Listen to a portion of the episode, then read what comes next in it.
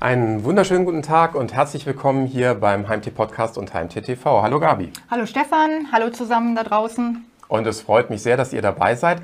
Und ähm, heute haben wir ein Thema dabei, das passt eigentlich auch ganz gut in die noch etwas wärmeren Tage oder wärmere Jahreszeit. Äh, es geht nämlich um verschiedene Fütterungsmethoden und insbesondere um die Mischfütterung. Und da kann natürlich gerade der Wechsel zwischen Trocken- und Feuchtfutter, Feuchtnahrung eine gute Möglichkeit bieten, um dann eben auch bei relativ hohen Temperaturen ähm, ja, eine, eine gute Fütterung zu ermöglichen. Weil gerade wenn man nur auf Nassfutter setzt, kann es ja schon mal sein, dass dann auch ja, es verdirbt oder dann eben auch die Fliegen kommen. Wenn man es stehen lässt, schon. Wenn man es stehen lässt, genau.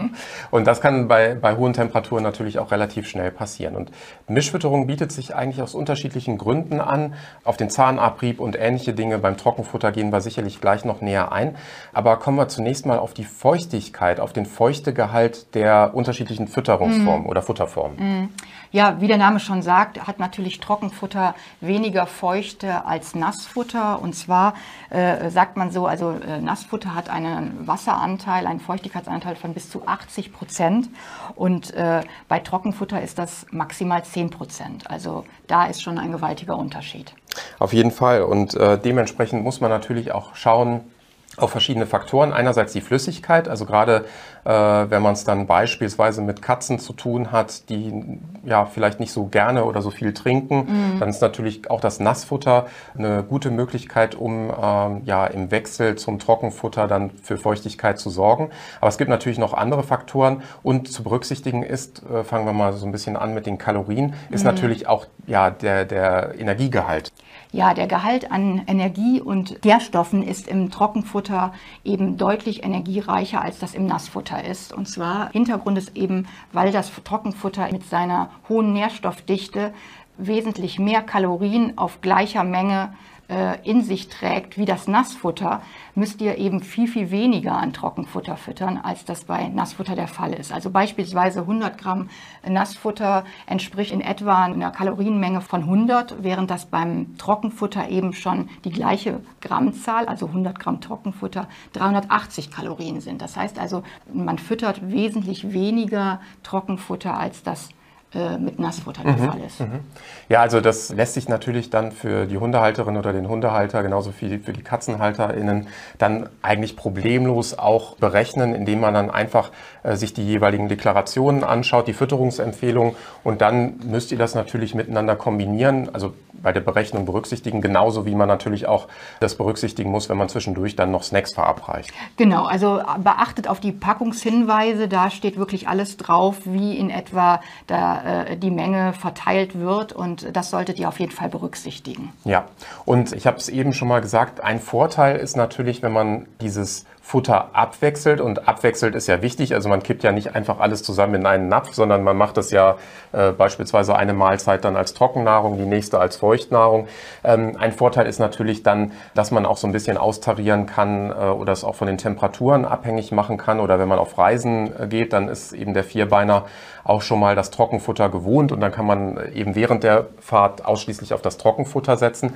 Die andere äh, Komponente ist natürlich auch der Zahnabrieb äh, durch die Kroketten erfolgt da ja schon eine gewisse Zahnpflege, die ansonsten nicht erfolgen würde, wenn ich nur auf Nassfutter setzen würde. Das ist richtig. Also bei dem Trockenfutter habe ich natürlich tatsächlich durch diese knusprigen Kroketten die Möglichkeit, durch das Kauen schon entsprechend eben für den Zahnabrieb zu sorgen. Ich habe auch eine gewisse, äh, ja, ich reg die Kaumuskulatur an. Also das ist natürlich alles schon sehr vorteilhaft und das hat Nassfutter natürlich nicht, wobei natürlich Nassfutter dann wiederum andere Vorteile hat, muss man sagen. Äh, also zum einen kommt es natürlich gerade mäkligen Tieren sehr entgegen, weil es viel intensiver duftet als Trockenfutter. Also Trockenfutter riecht halt nicht, was äh, natürlich dann wiederum den Vorteil hat, dass ich es auch ein bisschen stehen lassen kann und äh, dass beispielsweise die Katze je nach Bedarf eben dran geht.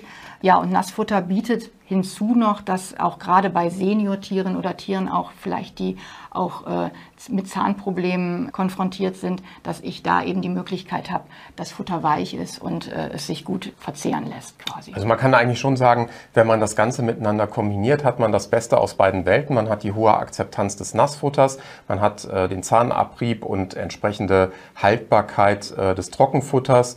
Also das sind schon Vorteile plus eben die Feuchtigkeit des äh, Nassfutters, die natürlich im Idealfall schon zu kombinieren sind, damit man eben auch entsprechend für die unterschiedlichen Geschmäcker, aber die, eben auch die unterschiedlichen äh, Vorgaben, gesundheitlichen Vorgaben oder Notwendigkeiten, die es gibt, dass man da eben entsprechend gut ausgerüstet ist und äh, eben entsprechend vorsorgt. Auch bei den Tieren, die vielleicht ja, nicht ganz so viel Flüssigkeit äh, zu sich nehmen, freiwillig. Ja, das stimmt. Man muss allerdings dazu sagen, äh, zur Wahrheit gehört eben auch, dass ja, diese Mischfütterung sehr beliebt ist bei Katzenhaltern. Also das ist schon eine sehr katzenaffine Fütterungsmethode, muss man fast sagen, äh, diese Mischfütterungsvariante. Und äh, wichtig ist nur, egal welchen Vierbeiner ihr halt auch mit Trockenfutter füttert, habt immer genügend Trinkmöglichkeiten am Start und äh, stellt das bereit. Denn wie gesagt, das Trockenfutter ist eben aufgrund der Nährstoffdichte wesentlich trockener und sitzt eben diesen maximalen Feuchtigkeitsgehalt von 10 Prozent. Und dann geht es natürlich auch noch, last but not least, um die Lagerung äh, des Futters. Also wenn einmal die Dose geöffnet ist, dann sollte die natürlich nicht einfach irgendwo herumstehen, weil in, in den seltensten Fällen wird man dann den kompletten Doseninhalt bereits für eine Mahlzeit zur Verfügung stellen, sondern dann ist es eben wichtig, das Ganze luftig zu verschließen, kühl zu lagern im Kühlschrank und rechtzeitig auch wieder aus dem Kühlschrank herauszunehmen, damit es eben für den Magen keine Probleme gibt. Aber da gibt es ja auch diese Dosendeckel, die ganz praktisch sind. Genau, das ist super praktisch. Also da könnt ihr einfach eben, wie gesagt, die Dose öffnen und dann mit einem Deckel dann verschließen äh, und in den Kühlschrank stellen. Und was du schon sagtest, vor dem Verzehr dann natürlich früh genug aus dem Kühlschrank nehmen, die äh, Feuchtnahrung. Und ja, beim Trockenfutter ist es natürlich anders. Da sind mittlerweile die Verpackungen so praktisch gemacht, dass sie oben verschließbar sind. Oder ich habe eine Futterdose, eine spezielle, wo ich es reinschütte. Und äh, das ist nur wichtig, dass das auch kühl lagert. Genau. Und ja, mit einer ganz anderen Art der Fütterung äh, hast du dich ja in deinem Interview äh, beschäftigt. Da geht es einerseits um das Thema Barfen, auf der anderen Seite aber auch um das Thema äh, Hundeeis. Und das ist natürlich jetzt gerade bei höheren Temperaturen äußerst beliebt bei den Vierbeinern. Ja, das ist richtig. Also wir sind ja äh, eingangs, es gibt ja unfassbar viele Fütterungsmethoden. Wir sind jetzt hier auf die Mischfütterung eingegangen, aber ich habe das große Glück gehabt und da habe ich mich auch sehr darüber gefreut, mit Joe Rahn sprechen zu können. Das ist ein medizinischer Ernährungsberater unter anderem. Er ist noch Tierpsychologe und Diätetiker und wohnt in Norddeutschland. Und mit ihm habe ich mich über das Barfen unterhalten und äh, ja, was wichtig ist, was man beachten muss und dass eigentlich jeder Vierbeiner gebarft werden kann. Da schauen wir gerne mal rein. Es besteht sicherlich kein Zweifel, dass Tierhalter und Halterinnen ihre Vierbeiner gesund ernähren möchten. Und eine Vielzahl an Fütterungsmethoden machen dieses auch möglich. Wir beschäftigen uns heute einmal genauer mit dem Thema Barfen, denn diese Fütterungsform ist mittlerweile mehr als nur ein Trend und bei vielen TierfreundInnen äußerst beliebt. An meiner Seite heute und ein echter Fachmann auf dem Gebiet ist Joe Rahn. Seit 20 Jahren ist er ausgebildeter Tierpsychologe, medizinischer Ernährungsberater und Diätetiker für Hunde, Katzen, Pferde und er besitzt eine mobile Tierheilpraxis in Ostfriesland. Und wäre das nicht schon genug an Tätigkeiten, berät er zudem auch noch Hersteller für Futtermittel. Hallo Herr Rahn, ich hoffe, ich habe jetzt nichts vergessen in der Aufzählung. Nein, halli, hallo. Nein, ich muss Moin sagen, ich komme ja aus Ostfriesland. Richtig. Einmal vielleicht vorweg, wenn vielleicht Leute es nicht ganz genau wissen, was man unter Barf versteht. Vielleicht können wir es kurz mal klären. Was genau ist das Barfen und was sind die Vorteile? Barfen ist biologisch artgerechtes rohes Futter. Das heißt also eine Rohfütterung von Hunden mit Knochen, mit Fleisch, Gemüse, alles was Rohkost ist. Ja, und das ist, äh, das praktisch eine selbst zusammengesetzte Mahlzeit. Machen auch viele, ähm, die irgendwann mal gesagt haben, so, ich möchte meinem Hund was Ordentliches bieten. Die fangen dann selbst an zu, zu kochen, genauso wie es ihre, für ihre Familie tun. So, und dann wird halt die Mahlzeit selbst zusammengestellt. Und dann kommt da halt rohes Fleisch rein, da kommen Innereien rein, da kommen Knochen mit dazu, Gemüse, Obst äh, und dann eventuell noch Zusätze wie Mineralstoffe, Nahrungsergänzungsmittel und Öle. So, und wenn man sich das anguckt, wo das eigentlich herkommt, ja, das Barfen oder überhaupt, dass, dass ähm, der Hund seine Ernährung bekommt, äh, bevor das industriell gefertigte Futter gekommen ist, hieß das Produkt eigentlich Schlampe. Ja, ein Hund wurde mit Schlampe ernährt. Und äh, das war halt auf dem Land, wenn der noch als, als äh, zusätzliche Hilfe der Hund angespannt wurde, vor einen Karren auf dem Feld geholfen hat, dann hat er natürlich kein Fleisch zu fressen bekommen, weil die Kuh brachte Milch und das hat die, die Familie ja, mit entsprechend Milch. Und Hühner gab es auch nicht, sondern mussten ja die Eier herkommen. So, und dann hat der Hund halt ähm, schwarze Bohnen bekommen, er hat Kartoffeln bekommen, er hat Reis bekommen, ähm, er hat Fett bekommen, natürlich von, von dem Sonntagsbraten. Wenn was überblieb, hat er natürlich was vom Sonntagsbraten bekommen. Wenn es möglich war, hat er Fisch bekommen. Und äh, daraus wurde so ein Sud gemacht, auch altes Brot wird eingeweicht und das war praktisch sein Essen und das war die Schlampe. Das ist die Urfütterung, die Rohfütterung des Tieres gewesen. Und natürlich Knochen dazu. Und ähm, was Sie jetzt eben so aufgezählt haben, was alles so reinkommt in diese Mahlzeit, klingt ja irgendwie schon sehr aufwendig. Ist Barfen aufwendig? Hm, Barfen ist, äh, ist eigentlich gar nicht so aufwendig. Ähm, für denjenigen, der es noch nie gemacht hat, ja, der steht davor und sagt, Huhuhu, was muss ich denn jetzt eigentlich tun? Man muss sich ein bisschen damit auseinandersetzen. Artgerechte Fütterung, das heißt, was benötigt denn mein Hund überhaupt?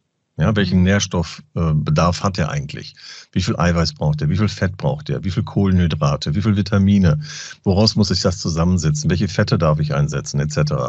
So, und damit muss man sich vorher auseinandersetzen und dann gucken, wo bekomme ich welche Produkte am besten her und vor allen Dingen die Produkte in der Qualität.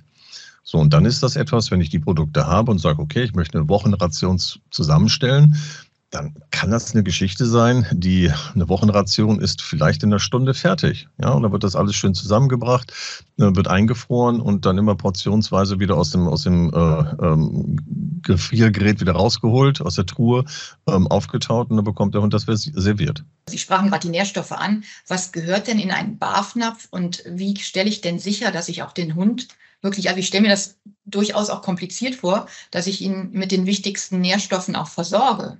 Was der Hund braucht, ist natürlich Protein, völlig mhm. klar. Ähm, je nachdem, was das für eine Rasse ist, ob ein großer oder kleiner Hund, spielt da jetzt gar nicht so die Rolle. Ist es ein, aber trotzdem Leistungshund oder ist es mehr so ein, ja, so ein Handtaschenpfiffi, der nicht so unbedingt viel tun muss, ja, nur so ein Couch Potato, ähm, dann haben wir so eine Proteinversorgung von vier bis sechs Gramm pro Kilo Körpergewicht des Hundes. So, und dann setze ich das zusammen. Okay, wenn ich weiß, okay, das ist Protein, dann sage ich mir gut, dann brauche ich halt eine bestimmte Zusammensetzung aus Fleisch und Kohlenhydraten und Gemüse.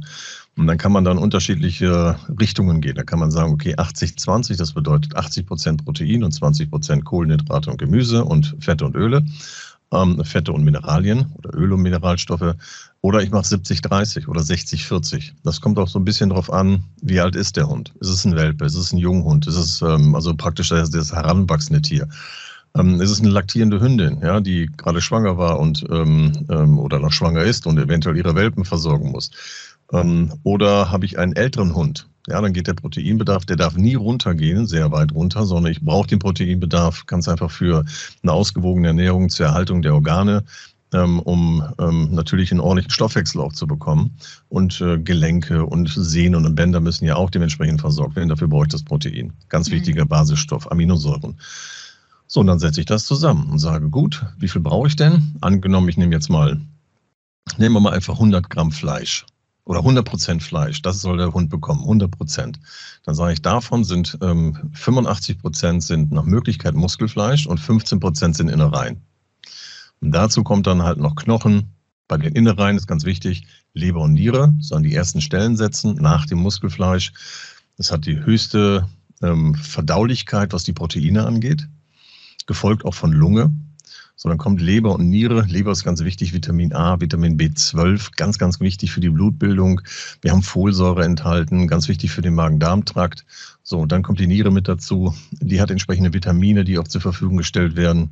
Dann kommt der Knochen, dann kommen Knochen mit dabei. Ja, je nachdem, was, wie groß der Hund ist, dürfen das ruhig so zwischen 150 bis 200 Gramm Knochen am Tag sein. Fleischige Knochen zum Beispiel, ne, wo man noch ein bisschen was dran tun kann. Ja, dann kommt Gemüse. Ja, wenn man sagt, meinetwegen 70, 30, dann habe ich 30 Prozent Gemüse. Und das sollte ich dann zusammensetzen. So viel an Gemüsesorten, wie es eigentlich nur gibt. Spinat ist wichtig, haben wir Eisen drin. Wir haben Vitamine drin. Brokkoli ist wichtig, hoher Eiweißlieferant, äh, auch wieder Eisen drin. Wir haben Zink. Karotten müssen wir nehmen, gut für die Verdauung. Peptine, ein Apfel. Ähm, und so weiter und so fort. Beeren können mit da rein für die ganzen ähm, Versorgungen, Entgiftung, wenn es um Antioxidantien geht und dergleichen. Mhm. So, das mischt man zusammen. Dann noch ein gutes Fett mit dabei oder ein gutes Öl, am besten Öl. Ein sehr ausgewogenes Öl ist Hanföl. Da haben wir ein gutes Spektrum an, an Fettsäuremustern. Wir haben ein gutes Verhältnis zwischen Vitamin, also Omega-3, Omega-6 und Omega-9 Fettsäure. Ähm, und, oder ein Leinöl, das hat einen höheren Omega-3-Fettsäureanteil. Und das Ganze wird dann dementsprechend zusammengemengt und verfüttert wenn Tierfreunde, die sich für diese Fütterungsmethode interessieren, äh, damit anfangen möchten. Also es klingt ja jetzt doch schon sehr umfangreich an, an, Wissen, was ich an Nährstoffen, wie gesagt, einbinden muss, was die einzelnen Komponenten auch für äh, positive Eigenschaften haben. Wie würden Sie denen oder was würden Sie denen denn empfehlen, wie sie beginnen sollen? Also wenn einer sagt, okay, ich möchte mein Tier gerne barfen, meistens mhm. hat das einen, einen Grund. Also mhm in der, also ich mal so von, von, von, von 100 Patientenbesitzern oder Hundebesitzern ähm, sind 90, die haben den Grund, die haben Allergien, die Tiere, die haben eine Erkrankung. Und deswegen sagen wir, wir möchten gerne weg von einem industriell gefertigten Trockenfutter oder aber von einer Nassnahrung, die minderwertig bisher gewesen ist. Wir möchten gerne barfen und wir möchten nach Möglichkeit wirklich so gut wie es geht den Hund damit versorgen dann empfehle ich ganz zu Anfang entweder ein Fertigbarf zu nehmen, ein Convenience Food. Da ist alles drin enthalten. Ähm, man muss bei dem Hersteller wirklich gucken, wie sind die analytischen Bestandteile, wie ist die Zusammensetzung. Ist die Deklaration wirklich gut? Das heißt, offen kann ich sehen, wie viel Muskelanteil da drin ist, kann ich sehen, wie viel tierische Nebenerzeugnisse drin sind und wenn welche. Da möchte ich gerne wissen, was ist drin an Getreide, ja, was ist drin an Stärke? Was ist drin an Fetten, Ölen und dergleichen? Und das kann ich am besten sehen, wenn ich mir auch mal ähm, Produkte ansehe. Petman als Beispiel. Ja, Petman hat das Barfin One. Und bei dem Barfin One ist ähm, alles komplett enthalten. Das, äh, wenn ich jetzt einen habe, der sich frisch mit, mit Rohfütterung befassen möchte, kann er erstmal das nehmen und kann sehen, wie sein Hund reagiert und wie sich das mhm. verändert, wie sich das Hautbild verändert, wie sich die Verdauung verändert und dergleichen. Und wenn er dahinter sagt, so, oh, ich habe Blut geleckt, ich möchte das gerne selbst machen, dann kann man auch noch BAF-Mischungen nehmen. Das heißt, man mhm. hat dann einen hohen Anteil an Muskelfleisch. Da ist schon der entsprechende Prozentsatz ans Gemüse mit dabei. Und dann kann man zusetzen, wie man möchte. Dann kann man sagen, okay, ich möchte gerne noch ein bisschen, äh, was weiß ich, äh, zusätzlich äh, Reis mit dabei geben, weil ich habe einen Sporthund. Ich möchte ein bisschen mehr Kohlenhydrate geben. Ähm, ich möchte äh, die Fette selber aussuchen. Ich möchte die Öle selber aussuchen. Ich möchte meinetwegen noch ein paar andere Sachen mit dabei tun. Dann habe ich so ein bisschen so eine Spielfläche.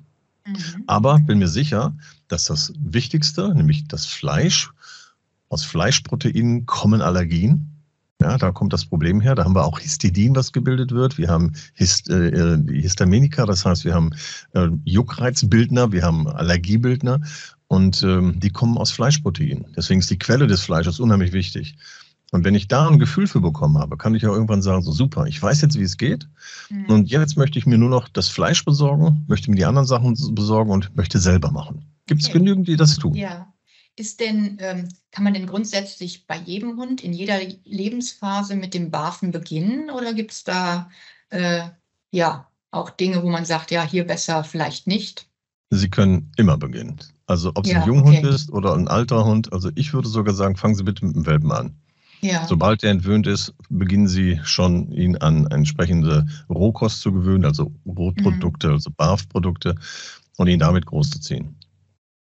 Ähm, wenn Sie jetzt einen älteren Hund haben, der meinetwegen, die meisten sind so zwischen, ich sag mal so zwischen fünf und acht Jahre alt, wo der äh, Patientenbesitzer kommt oder Hundebesitzer kommt und sagt so, ich möchte gerne umstellen, mhm. weil Erkrankungen da sind. Mhm. Ähm, dann ist das schon viele Jahre ins Land gegangen, wo mit industriell gefertigtem Futter eventuell Schadstoffe in den Körper gekommen sind, die Noxen gebildet haben, also ähm, Giftstoffe, ähm, die im Körper sind und die sich abgelagert haben. Und da wird es schwieriger.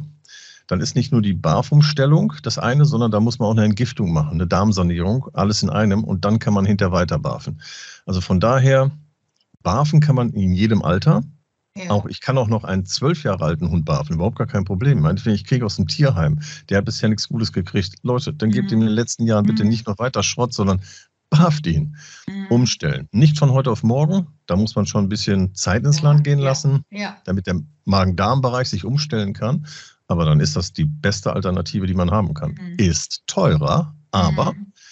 wie es mir immer wieder viele, viele Leute bestätigen, dass auch die Tierärzte mittlerweile sagen, ähm, ihr spart euch später den Tierarzt. Ja, Zahlt sich aus, ja. Mhm. Zahlt sich aus. Wie ist es denn? Nun ist der Hund ja auch gerne, gerade im Sommer, mit auf Reisen. Man nimmt ihn mit.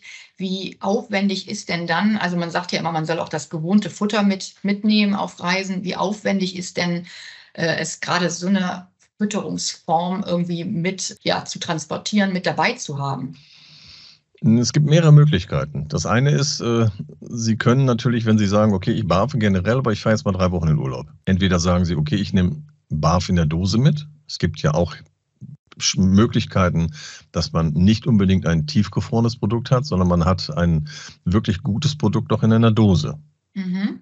Ja. Oder aber alternativ, ich nehme Trockenfleisch mit, gefriergetrocknetes Fleisch und gefriergetrocknetes Gemüse. Ja, dann nehme ich einfach nur noch die entsprechend die Öle mit, die Mineralstoffe, die ich brauche. Das ist ja nicht so okay. das Problem. Ja, ja. Und so habe ich auch alles zur Verfügung, was ich nehmen kann. Bei Petman ist das zum Beispiel das 123 äh, 1, 2 Dry, DRY, mhm. ne, für trocken. Ähm, und äh, da ist alles drin. Das heißt, ich habe dort einen, kann einen Hund komplett versorgen und das machen auch tatsächlich viele. Ja. Ähm, nehmen das und wenn die dann wiederkommen, können die auch so, sie können von heute auf morgen umstellen. Ja, das ist ja. überhaupt gar kein Problem. Der Magen-Darm-Trakt, das sind die gleichen Produkte, das sind halt nur mhm. gefriergetrocknet. Und der, der Darm kann das super gut verarbeiten. Das, das, ist natürlich dann auch eine ganz wunderbare Sache. Ja, Herr Rahn, jetzt sind wir bereits am Ende unseres Interviews und äh, es gäbe wirklich noch viele weitere interessante Fragen, die ich hier echt gern mit Ihnen erläutern würde. Es ist sehr spannend, wie Sie das ausführen und äh, ja, ich danke Ihnen wirklich sehr für diese fachlichen Ausführungen und ich kann Ihnen nur weiterhin wirklich viel, viel Erfolg für Ihre Tätigkeiten wünschen. Und äh, ja, unsere Zuhörer, die jetzt hier das Ganze hier mitverfolgt haben, äh, die können auch nochmal, wer sich eben da mehr über unseren Gast äh, Joe Rahn äh, informieren möchte, bei unter www.hundelenken.de auf der Homepage einen Überblick verschaffen und äh, ja, schaut einfach mal rein. Ich danke Ihnen, Herr Rahn, und sage bis zum nächsten Mal. Macht's gut zusammen. Dankeschön.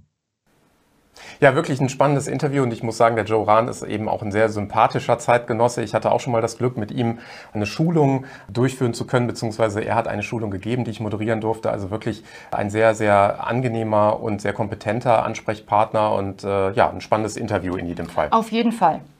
Ja, und ähm, ich hoffe, euch hat's äh, gefallen, aber wir wollen euch nicht entlassen in euren äh, Heimtier-TV und Heimtier-Podcast Feierabend sozusagen, ohne auf unser aktuelles Gewinnspiel hinzuweisen.